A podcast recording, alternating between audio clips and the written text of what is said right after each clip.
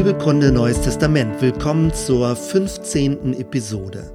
Die zentrale Bedeutung der Auferstehung. Mitte der 90er Jahre fiel mir ein Buch von Frank J. Tipler in die Hände. Der Titel Die Physik der Unsterblichkeit. Moderne Kosmologie, Gott und die Auferstehung der Toten.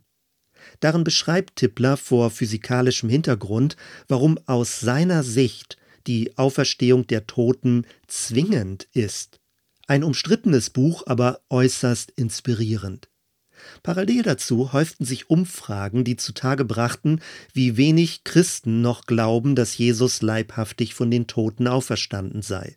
Immer mehr Elemente aus dem alten apostolischen Glaubensbekenntnis fielen weg. Der Glaube an den Himmel ging bereits in den 60er Jahren verloren. Die Vorstellung vom göttlichen Gericht galt in den 80er Jahren endgültig als rückständig. Und jetzt auch noch die Auferstehung. Wir reden dabei über eine Entwicklung innerhalb des Christentums und nicht über eine säkulare Gesellschaft. Was für ein Gegensatz. Auf der einen Seite vertritt ein anerkannter Naturwissenschaftler aufgrund von physikalischen Gesetzmäßigkeiten vehement die These, dass die gesamte Weltgeschichte auf eine kosmische Auferstehung der Toten zulaufe. Auf der anderen Seite geht diese Auferstehungshoffnung im christlichen Bereich immer mehr verloren. Es scheint so, als sei der Glaube an Jesu leibhaftige Auferstehung für den christlichen Glauben entbehrlich geworden. Im liberal-christlichen Milieu redet man dann über Nächstenliebe, Solidarität und Barmherzigkeit. Im bibelchristlichen Milieu wird eher über das Kreuz Jesu, über seinen stellvertretenden Sühnetod und die Vergebung der Sünden gesprochen. Umso wichtiger ist es, dass wir den biblischen Befund fest vor Augen haben. Bevor wir uns aber einige Bibelstellen genauer ansehen, eine kurze Skizze der Theologiegeschichte. Noch bis zur Zeit der Reformation war völlig klar, dass Jesus Christus leibhaftig von den Toten auferstanden ist. Mit dem Aufkommen der modernen kritischen Bibelwissenschaft wurden Zweifel angemeldet. Im 17. Jahrhundert begannen die Naturwissenschaften damit, ihren Siegeszug anzutreten. Dabei muss man sich klar machen, was damals unter dem scheinbar neutral objektiven Begriff der Naturwissenschaft daherkam, war ein bestimmtes geschlossenes Weltbild. Was früher Schöpfung hieß und auf einen Schöpfer verwies, nannte man nun Natur, und die Natur hatte Gesetze, die unumstößlich waren, meinte man. Im 18. Jahrhundert begann die theologische Wissenschaft darauf zu reagieren. Sie versuchte die Aussagen der Evangelien mit dem neuzeitlichen Weltbild in Einklang zu bringen. Plötzlich standen die biblischen Wunderberichte zur Disposition. Und natürlich geriet auch die Vorstellung von der leibhaftigen Auferstehung immer mehr ins Schussfeuer. Eine Reihe von Theologen machten sich daran, die Texte der Bibel von sogenannten mythologischen Vorstellungen zu reinigen. Man wollte die Glaubensaussagen der damaligen Zeit in ein modernes Weltbild übersetzen. Was geschah, war aber genau umgekehrt. Man begann auf Grundlage der modernen Weltsicht die Aussagen der Bibel umzuinterpretieren. Und das geht so. Aus naturwissenschaftlicher Sicht ist die Welt in sich geschlossen und ihr liegen zu allen Zeiten dieselben Gesetze zugrunde. Weil man bislang keine Auferstehung von den Toten und endgültige Überwindung des Todes beobachten konnte, wird es sie auch damals nicht gegeben haben. Man nennt das Analogieprinzip. Wenn also im Neuen Testament von Auferstehung gesprochen wird, muss damit etwas anderes gemeint sein. Man sagte, Jesus lebe in unseren Herzen und Gedanken weiter.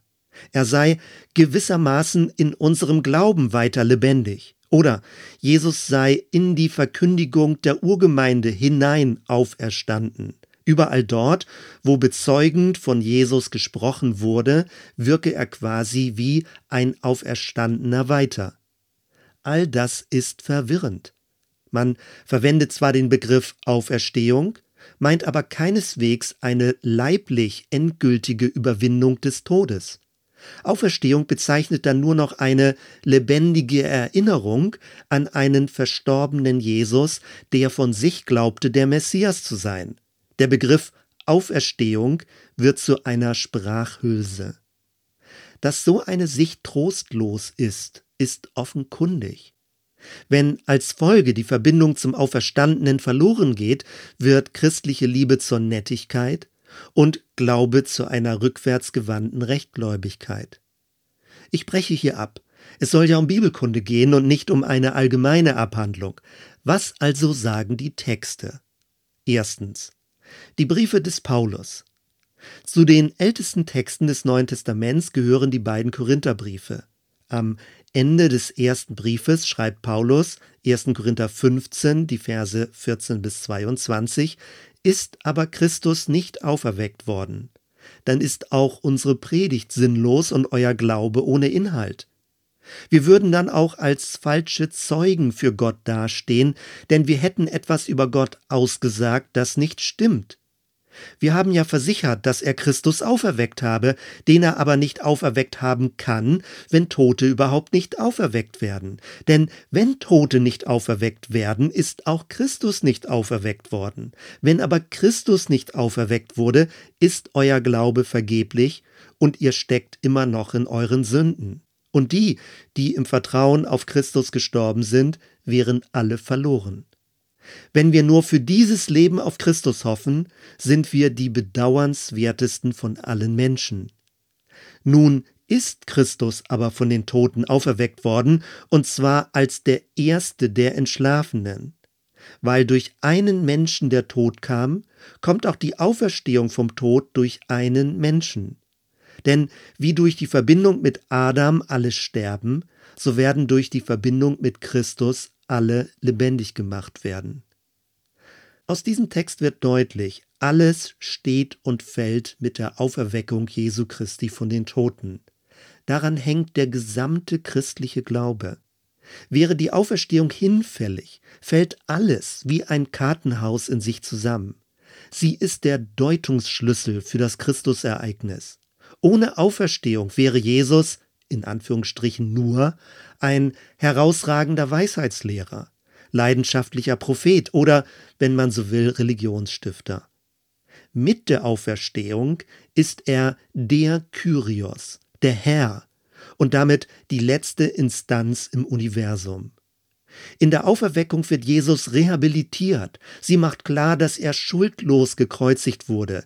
Durch die Auferweckung stellt sich Gott auf die Seite von Jesus und gibt ihm Recht. Hätte die leibliche Auferstehung nicht stattgefunden, würde sich der christliche Glaube als die größte Täuschung aller Zeiten erweisen. Christen wären die Betrogenen und Getäuschten. Paulus beharrte auf dieses historisch herausragende Ereignis. Als Beleg nannte er eine Liste von Personen, die das Geschehen mit eigenen Augen bezeugen konnten. Die Korintherbriefe sind circa 20 Jahre nach der Auferstehung verfasst worden. Hätte Paulus unsinnige Behauptungen aufgestellt, wäre es leicht nachprüfbar gewesen. Zweitens. Die Evangelien. Lukas beginnt seinen Bericht mit dem Hinweis darauf, dass er sorgfältig recherchiert habe. Er schreibt über historische Ereignisse. Dementsprechend versteht er auch die leibliche Auferstehung von Jesus. Johannes überliefert, wie Jesus Lazarus aus dem Grab holte. Das war aber nur eine Rückholung in dieses Leben.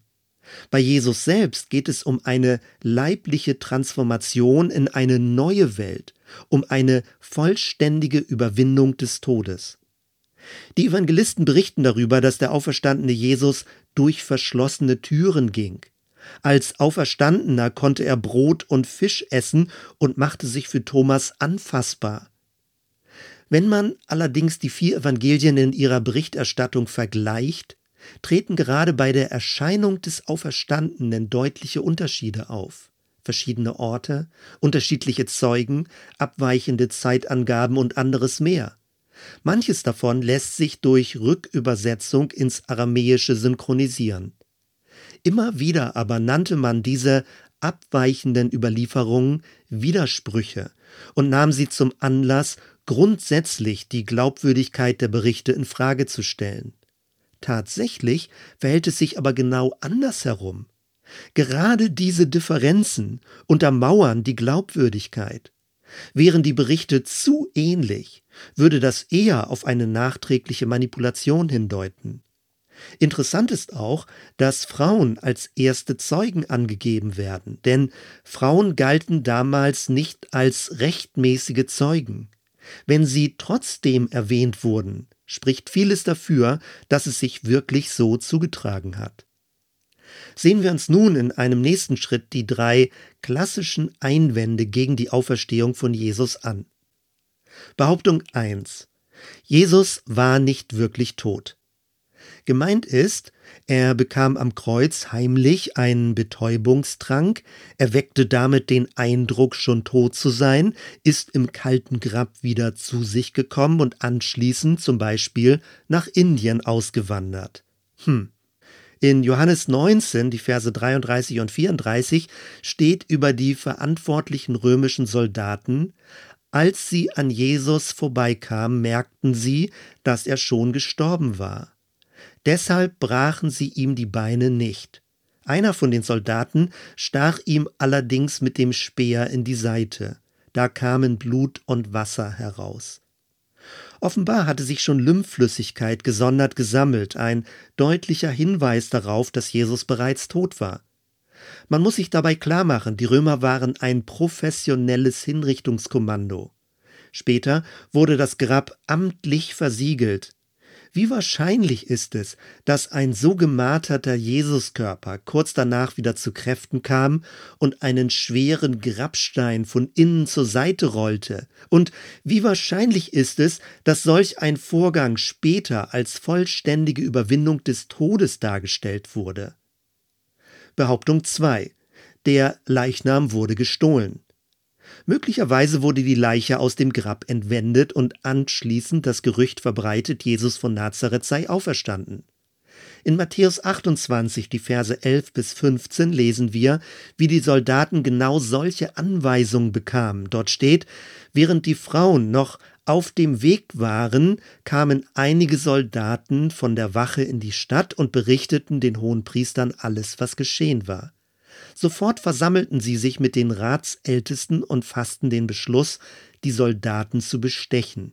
Sie gaben ihnen viel Geld und vereinbarten mit ihnen, ihr müsst sagen, die Jünger kamen in der Nacht, als wir schliefen, und haben den Leichnam gestohlen. Wenn der Statthalter davon erfährt, werden wir mit ihm reden und ihn beschwichtigen, so dass ihr nichts zu befürchten habt. Die Soldaten nahmen das Geld und machten es so, wie man es ihnen erklärt hatte. Auf diese Weise wurde das Gerücht in Umlauf gebracht, das bei den Juden noch heute verbreitet ist. Wir finden also bereits im Neuen Testament, wie das Gerücht vom Leichenraub entstanden ist. Hätte irgendjemand später die stark wachsende urchristliche Gemeindebewegung stoppen wollen, hätte er nur die Leiche zeigen müssen. Die Leiche wurde aber nie gefunden. Wenn im Gegenzug die Jesusjünger seine Leiche gestohlen hätten, wäre nie der Glaube an eine leibliche Auferstehung entstanden. Für Juden war eine geisthafte Auferstehung ohne Körper undenkbar. Wie wahrscheinlich ist es, dass völlig enttäuschte Nachfolger von Jesus seinen Leichnam unter Lebensgefahr stahlen und anschließend begeistert von der Auferstehung erzählten?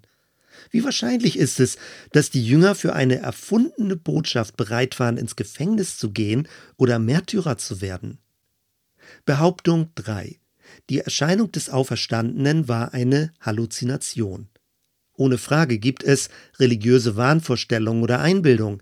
Diese können dann auftreten, wenn ein Ereignis mit allen Kräften herbeigesehnt wird. So kann es zu Glaubensfantasien kommen. In diesem Fall verhält es sich aber genau andersherum. Obwohl Jesus seine Auferstehung mehrfach angekündigt hatte, haben seine Schüler nicht daran geglaubt. Nach der Kreuzigung waren sie völlig am Boden zerstört und hatten keine Hoffnung mehr.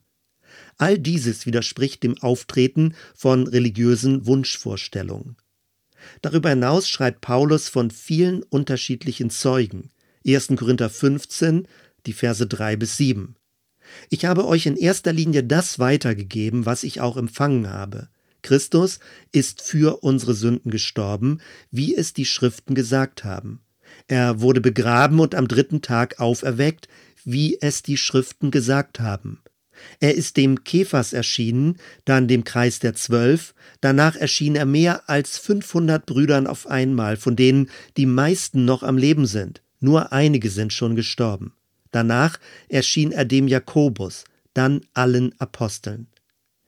Diese Zeugen bestätigen, dass Jesus Christus historisch datierbar und leiblich von den Toten auferweckt wurde. Offenbar ein bislang völlig singuläres Ereignis ohne jegliche Analogie. Genau das macht es auch für uns heutige Zeitgenossen so schwer daran zu glauben. Man kann deswegen die biblischen Berichte über die Auferstehung ablehnen und als fromme Erfindungen abtun. Man kommt aber nicht drumherum anzuerkennen, dass geschichtlich in diesem Zeitraum etwas Dramatisches geschehen sein muss. Innerhalb von kürzester Zeit breitete sich das junge Christentum über das römische Reich aus. Die an Jesus Glaubenden waren zu enormen Opfern bereit, bis dahin sogar als Märtyrer zu sterben. Eine solche Dynamik lässt sich nur äußerst schwer mit einem vorgetäuschten Tod, einer erfundenen Geschichte vom leeren Grab oder mit Halluzinationen von enttäuschten Jesus-Schülern erklären. Damit kommen wir zurück zur Bedeutung der Auferstehung. Der christliche Glaube hat eine geschichtliche Verankerung. Er bezieht sich auf ein historisches Ereignis, das von Zeugen beglaubigt und überliefert wurde. Jesus hat gelebt und gelehrt, er ist gestorben und wurde vom Tod auferweckt. Nach biblischem Zeugnis ist er der Erstgeborene von den Toten. Obwohl dieses Ereignis in der Vergangenheit liegt, hat er uns damit gewissermaßen zeitlich überholt und das Ende bereits vorweggenommen. Die leibliche Auferstehung beinhaltet, dass diese gegenwärtige Welt zum Guten verwandelt wird. Alles, was wir jetzt handeln, geschieht in Ausblick auf die neue Welt Gottes. Alles wird getragen von Hoffnung. Am Ende der Zeit wird der Tod umkleidet vom Christussieg. Gerechtigkeit, Liebe und Wahrheit werden sich durchsetzen. Darauf gehen wir zu. Wer im Licht der Auferstehung lebt, verwaltet nicht eine tote Religion, sondern trägt die Energiequelle des Neuen in sich. Zum Schluss ein Lesetipp. Das Buch ist geschrieben von Tom Wright und trägt den Titel Von Hoffnung überrascht, was die Bibel zu Auferstehung und ewigem Leben sagt. Sehr hilfreich, um in diese Thematik tiefer einzudringen. Soweit erstmal. Wir hören uns bei der nächsten Episode. Bis dann.